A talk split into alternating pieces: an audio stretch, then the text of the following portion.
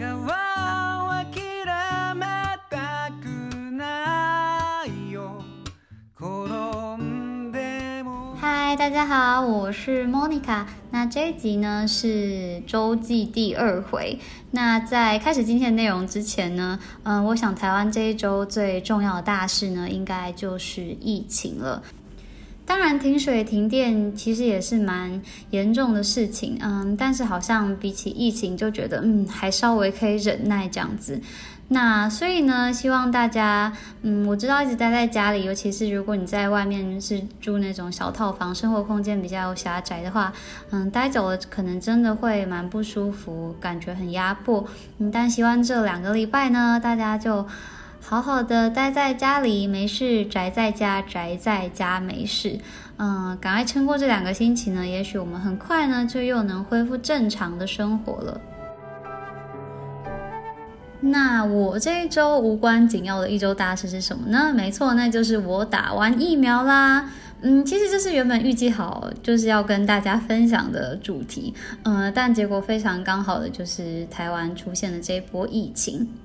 那接下来呢，我就来跟大家简短分享一下，嗯，我打这个疫苗的经验。那我打的呢是这个辉瑞 （Pfizer） 的疫苗。那我试打的时间呢是在四月二十二号以及五月十三号，也就是上个礼拜。那这个 Pfizer 的疫苗呢，通常都是打第二剂的时候会比较不舒服。那最常见的不良反应呢，是这个施打的部位会酸痛，以及就是会有些微的出热或是发烧。那我第一剂打完的当天晚上，就大概是过了半天，因为我这个施打的时间都是十二点半。那我第一剂打完的当天晚上呢，嗯，除了这个左手部位呢有一点酸痛之外呢，嗯，我还有腹痛的情形。那当然，腹痛这个副作用好像没有那么常见。但是疫苗的不良反应呢，本来就是因人而异的。嗯，简单来说，其实任何的免疫反应或是说过敏反应呢，都是有可能会发生的。那而且我觉得我左手臂这个酸痛的情形呢，没有到那么的严重，因为我周围其他有打疫苗的人呢，有些人是会嗯酸痛到手没有办法举起来超过九十度，甚至说四十五度这样子。那我第一剂打完的隔天呢，其实除了手还有一点点酸痛之外呢，其他就是基本上是没有大碍的。那么第二剂呢？那我第二剂也是中午十二点半左右时间打的。那所以呢，我大概还过不到半天，可能到了四五点的时候，我就已经诶开始觉得诶左手已经开始有点肿胀酸痛了。所以呢，我当时就非常紧张，想说哇，殊不知第二季的副作用竟然这么的厉害。那所以，我当天晚上呢，到过了半天，就是我睡睡觉之前呢，其实我就是感觉身体是有点不舒服的，嗯，但是我用手摸额头，我没有用那个温度计量啦，嗯，我自认为是没有发烧的。但我当时就想说，好，那我要赶快睡觉，这样我就没有感觉了，嗯。好，所以我就睡着了。但是这个我半夜的时候呢，嗯，有大概可能三四点吧，我想，嗯，就是我起来上洗手间。但是我起来的时候，就是我全身都是汗，嗯，所以我想说，的确是在我睡着之后呢，是有这个发烧或者说些微出热的状况。但非常开心的就是呢，我隔天早上起床的时候呢，这些情形就几乎都消失了。那只剩下一点点头痛，还有这个左手施打部位的酸痛。那我后来，嗯，白天出门之前呢，我有吃一颗止痛药，所以其实我当天就是已经基本上没有感觉到什么不舒服了，是非常有精神的状态。那我施打的地点呢，是一个有点像活动中心的地方。那第一次的时候有些为排队，但是其实队伍行进是非常顺畅的，就是全程大概也。我想大概十五到二十分钟之内。那第二次的话，因为第一次还要检查文件啊、保险什么的，但第二次的话，几乎就是畅行无阻。从我进到那个门口到打到针，应该不到五分钟。嗯，但是打完针之后呢，他会请你在那边就是稍作休息十五分钟左右。那确认说你没有出现这个非常严重的不良反应之后呢，那你再自己回家这样子。所以整体来说，嗯，我这一次的疫苗施打经验呢，可以算是还蛮不错的。那我来美国在四个月就满两年了。那嗯，我身边朋友应该都知道，其实就是我不到非常喜欢美国，就是时常会抱怨美国有很多事情让我觉得还蛮无法理解的。但疫苗这件事情呢，是真的有让我感受到说，嗯，原来美国的确还是一个蛮 强大的国家。除了有很多钱之外呢，他们有很多人，呃，很多人才，呃，让他们可以在很短的时间之内呢，达成他们想要完成的目标。那讲到美国，就再讲讲美国现在这个疫情的状况好了。那美国疫苗的方面呢，美国已经在四月十九号开始把这个疫苗施打的资格呢放宽到所有在美的成年人。那也就是我啦，我就是在这个开放之后才打到疫苗的。那美国截至嗯，我写这个讲稿的时候，这个五月十三号呢，已经施打了两亿六千五百万剂疫苗。那白宫目前呢是计划在五月底之前让所有成年人都打到疫苗。那其实目前几乎是你有意愿施打疫苗的人呢，几乎都至少已经打到一剂了。嗯，因为不知道大家知不知道，在美国其实也是有一派就是死不打疫苗，觉得疫苗很邪恶的一批人这样子。那也因为成年人的部分几乎已经快要打完了，所以现在呢也有开放这个未成年人，这个十二岁到十五岁的青少年来施打这个 Pfizer 的疫苗。那美国好像在大约上上个礼拜就有说，哎，你如果你是打过疫苗的人，你现在在室外呢是可以不用戴口罩的。那我到上个礼拜的时候呢就已经宣布说，哦，在室内如果你是打过疫苗的人呢，也可以不用戴口罩。那所以现在很多这个大型游乐场所，或是说超市这些公众场合呢，其实都已经慢慢的开放，或是间接性的放宽这些在室内戴口罩的规定。那因为我也才刚打完疫苗，没有超过一个礼拜，那所以我基本上都出门都还是戴着口罩。嗯，但是因为现在随着这个天气越来越温暖，就是街上的人真的越来越多，而且现在。嗯，我觉得大概有三分之一到二分之一的人，真的就是在外面，他们就都没有再戴口罩了。那刚刚有说到说，美国其实有一些人是觉得，嗯，疫苗很可怕、很邪恶，就是坚决不打疫苗的一派人。那大家时常都会开玩笑说啊，这些人就一定是共和党支持者啊什么的，嗯。虽然说这是玩笑话，但是大家这样说并不是完全没有理由的。呃，因为呢，有一则新闻呢就提到说呢，美国的国会议员们呢，包含这个众议院跟参议院，民主党的部分呢，他们两院的议员呢都已经打过疫苗了，但是这个共和党的部分呢，呃，参议院的部分呢虽然有达到百分之九十二 percent，但是众议院的部分呢只有不到一半，只有四十四点八 percent 的共和党议员呢有打过疫苗。那接下来再来聊聊大家最近也很在意的这个疫苗品牌的问题好了。那台湾目前呢只有这个英国的 A Z 疫苗，那但是据说很快呢也会有美国的疫苗可以打了。那除了这个 A Z、Pfizer、Moderna 之外呢，在这个美国还有 Johnson and Johnson，那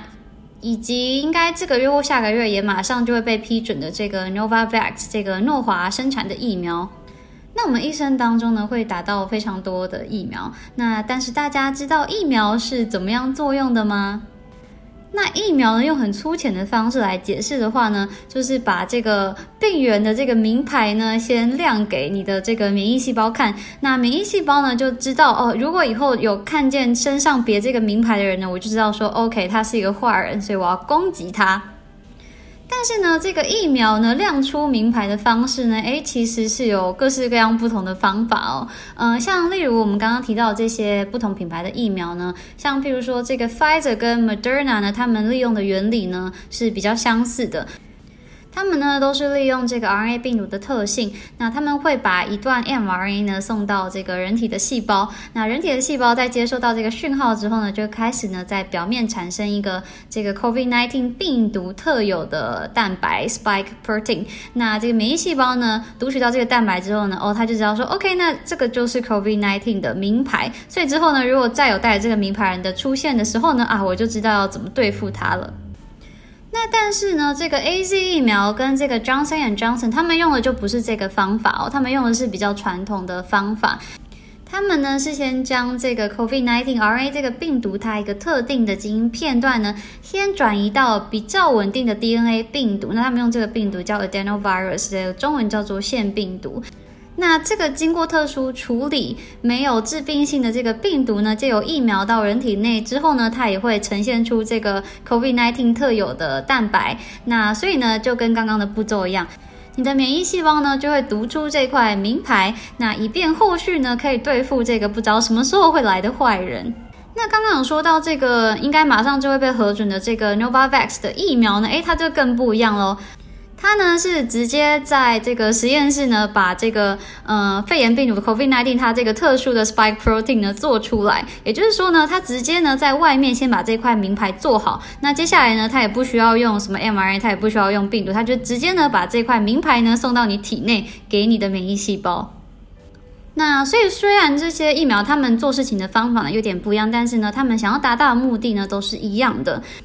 那现阶段来说呢，也很难说到底哪一个疫苗比较好。那像大家常常都会被数字误导，像譬如说大家常会看这个 efficacy，就是这个防护力，呃，但是因为其实这些疫苗他们做的 clinical trial 的地点跟时间都是不一样的，那所以你并不能只看这些数字就说哦，好像 Pfizer 跟 Moderna 他们的防护力比较高，所以他们就是比较好的疫苗，并不是这样子的。如果我们再回归到这个疫苗最初的意义呢？其实这个疫苗的作用呢，也不是为了说让你完全不会得这个病，而是要让你得到这个病的时候，不会因为这个病就随便死掉。那以这个出发点来说的话呢，其实不管是 Pfizer、Moderna 或是这个 A Z Johnson Johnson，不论是哪一个品牌的疫苗，他们都是可以百分之百的做到这件事情的。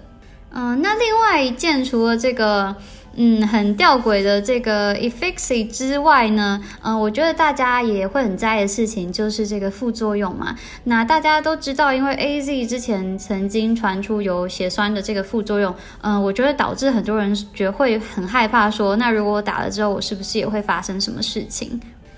其实不止 A Z，在这个 Johnson Johnson 疫苗呢，在之前也曾经因为有出现这个嗯血栓，还有这个血小板减少的副作用的病例，那所以有一度呢在美国被停打。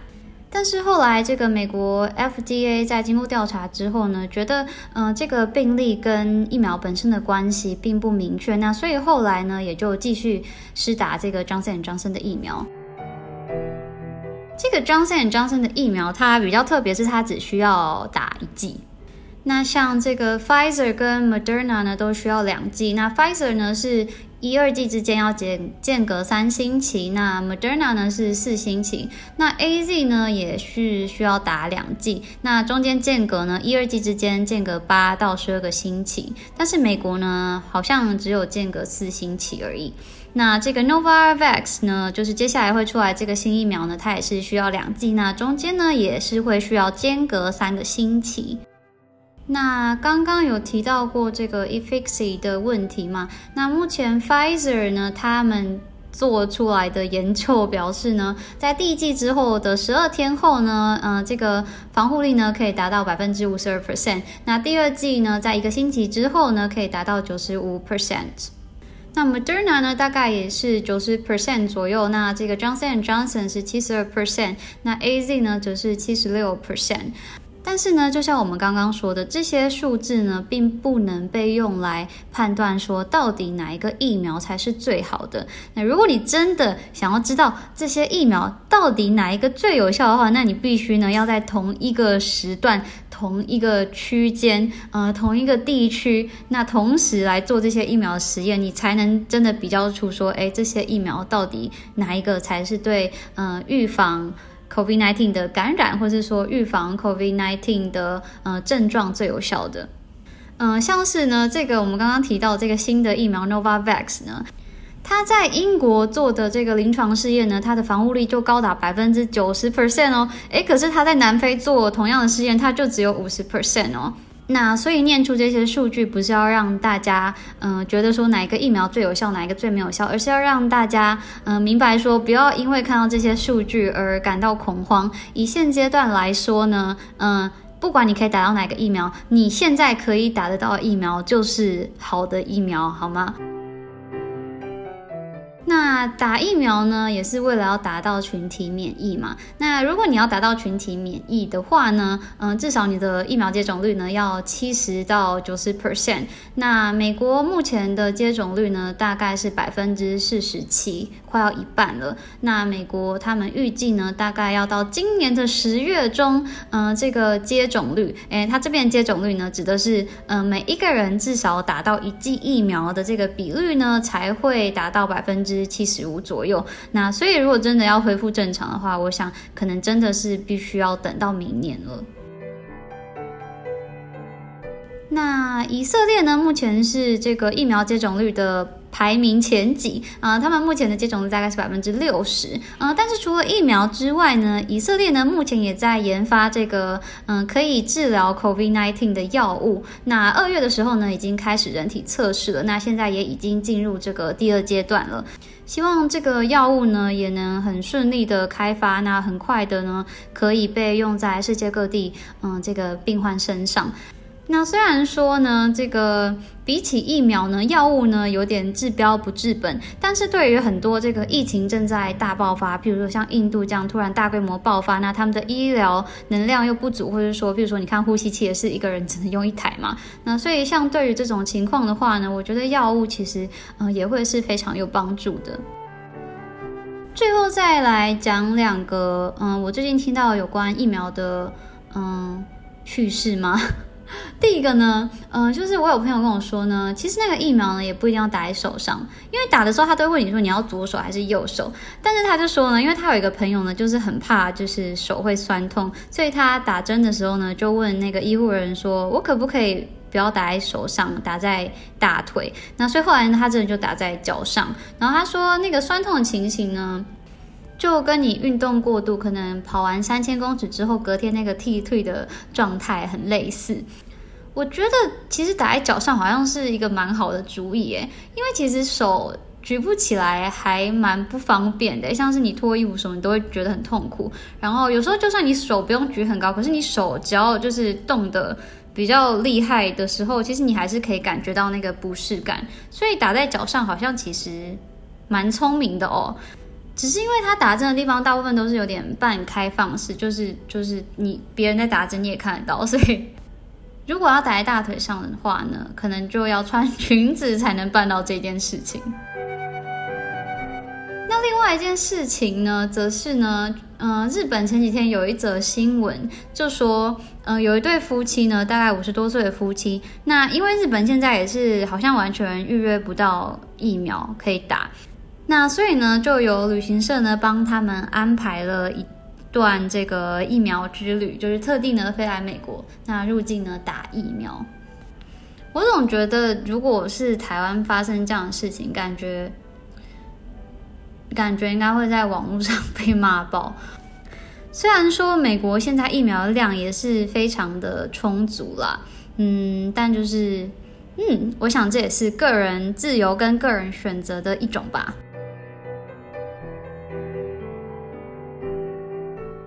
好的，那因为疫情这个事情呢，我想大家心情应该都不是太好，那也觉得有点害怕这样子，所以呢，要跟大家最后呢来跟大家分享一些充满希望的小知识。那这周无关紧要的一项知识要跟大家介绍什么呢？没错，就是人瑞。大家知道人瑞的英文要怎么说吗？人瑞的英文呢叫做 centenarian，centenarian。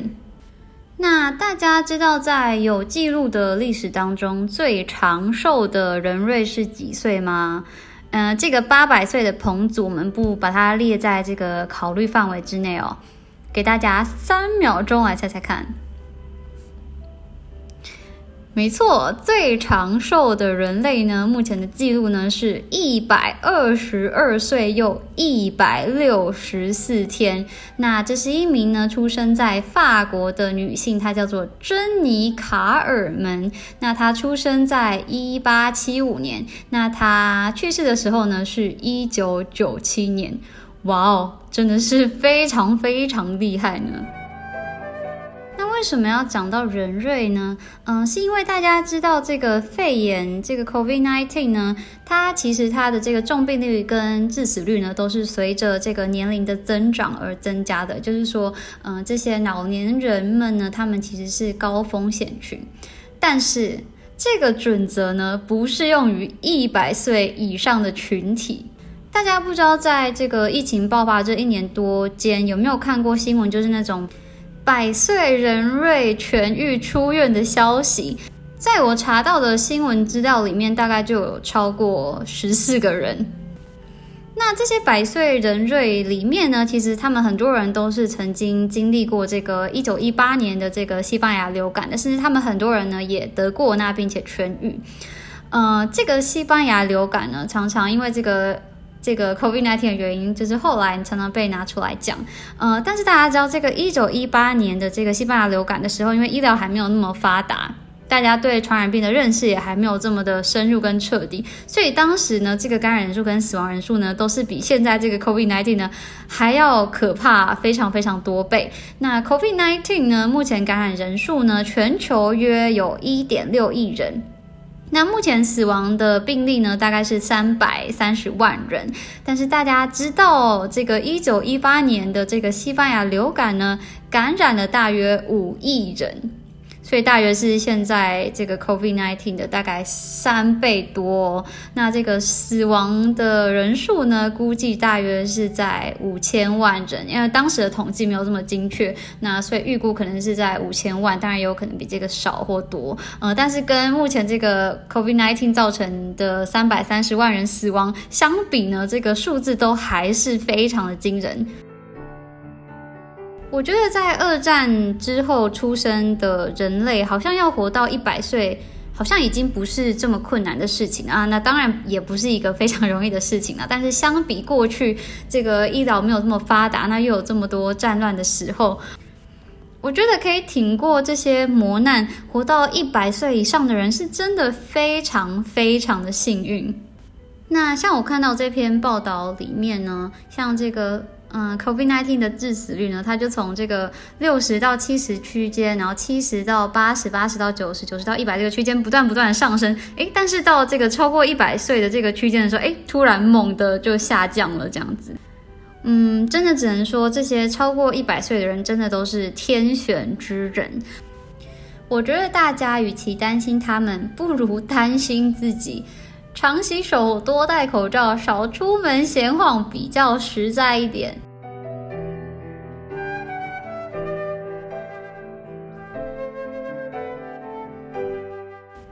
讲了这么多跟疫情有关的事情，最后呢，就来聊一些跟疫情没有相关的。继续来跟大家推荐一些有趣的影视作品。那首先呢，推荐大家两出刚刚完结的日剧。那一出呢是这个《辣妈正传》活动妈妈。那这一出呢是中国电视剧改编的。那这个中国版呢是由这个最厉害的宫斗女王孙俪所主演的。那日剧版呢，则是由西野七濑跟千叶雄大所主演。那这一出的女主角呢，是一个在职场上非常努力的新时代女性，嗯，但是呢，她因为与这个嗯过去的高中同学一夜情，那就不小心怀孕了，那最后呢，两人也就顺势结婚了。嗯，这两件事情呢，我都非常不建议大家做，嗯，就是这个一夜情的部分呢，以及这个。奉子成婚的部分，嗯，但是总而言之呢，嗯，就是大家看剧嘛，轻松一点。那这出剧呢，我觉得是还蛮没有负担的。那虽然说里面也探讨了很多这个，你知道现在就是流行这种剧，就是你知道探讨这个女性自主与家庭关系的，嗯，新时代婚姻剧吗？嗯。总之呢，我觉得这一出呢也蛮适合嗯情侣一起来观赏的。那第二出呢，则是这个日本上周五才刚刚完结的晨间剧，叫做《小女士》哦，周洋。那这一出的主演呢是山笑花，嗯，大家都会昵称她为小花。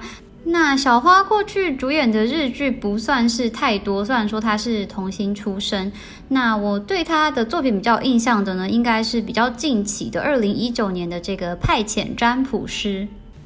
那小女士这一出戏，哎，这个女士呢，不是信封上面那个女士，那个士是侍女的士。那这出小女士呢，其实主要是改编这个真实人物，这个日本非常早期非常有名的喜剧女演员叫做浪花千荣子的一生。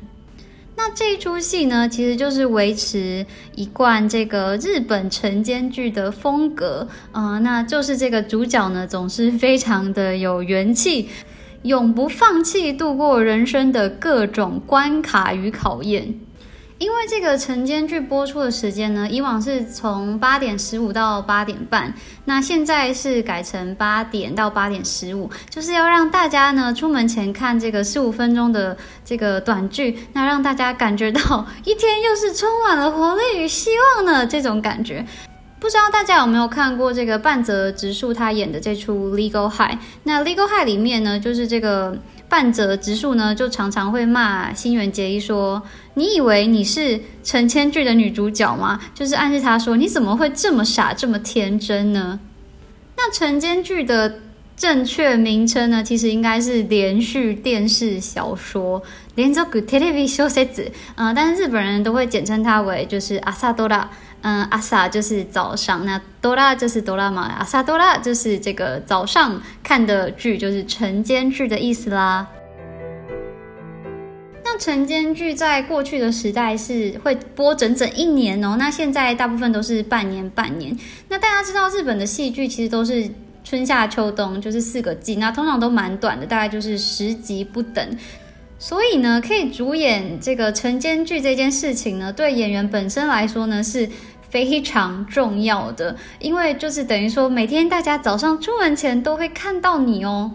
那晨间剧的收视率呢，一般比起其他的戏剧呢，也都会高非常的多。像我这次介绍的这出小女士呢，她其实她的收视率在晨间剧里面算是低的哦，但是平均呢都还有十七点多。嗯，就是一般在这种晚上，即便是最黄金时段的。一般戏剧收视率如果破十，那就已经是代表非常不错的喽。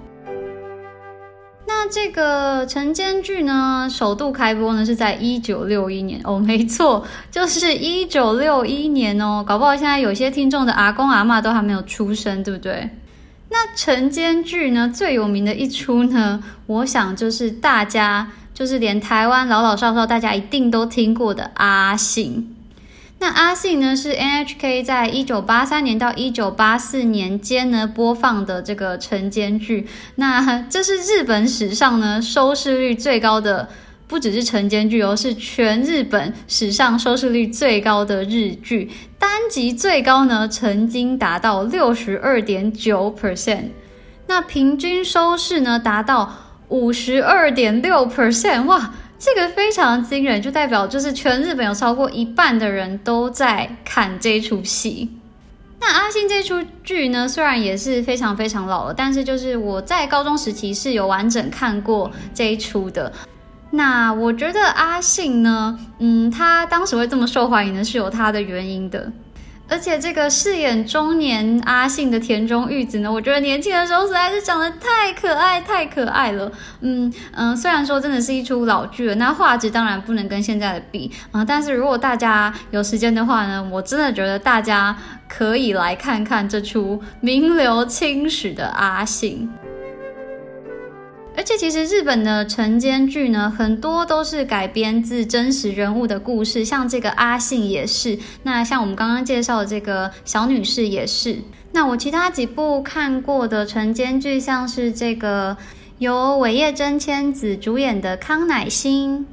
还有信主演的《多谢款待》，以及我心目中的晨间剧神作由波流主演的《阿浅来了》，都是改编自日本的真实人物。那尤其呢，为了凸显主角这个坚韧与朝气呢，大部分他们挑选的人物原型呢，都是出生在这个二十世纪初，就是大正昭和年间，就是中间都会经历二战这一段，嗯，比较绝望，然后后来又复苏的这段时期。所以呢，我觉得看晨间剧呢，也不失为一种了解日本近代社会脉络发展的方式。好啦，那时间也差不多了，我们今天呢就分享到这里。那希望这段时间呢，在台湾的大家都可以平平安安的，没事不要出门，就待在家里听 podcast 就好了。真的想不到有什么事情做的话呢，嗯，也可以留言私讯跟我聊聊天，我都会非常开心的哦。那最后提醒大家，嗯，如果你有任何问题、心得、意见的话呢，都可以上脸书粉丝团捡到一颗龙眼。那如果觉得我们节目很不错的话呢，也欢迎你小额捐款给我们，让我们有更多动力制作好的内容。那我们就下周周记见喽！我是莫妮卡，拜拜。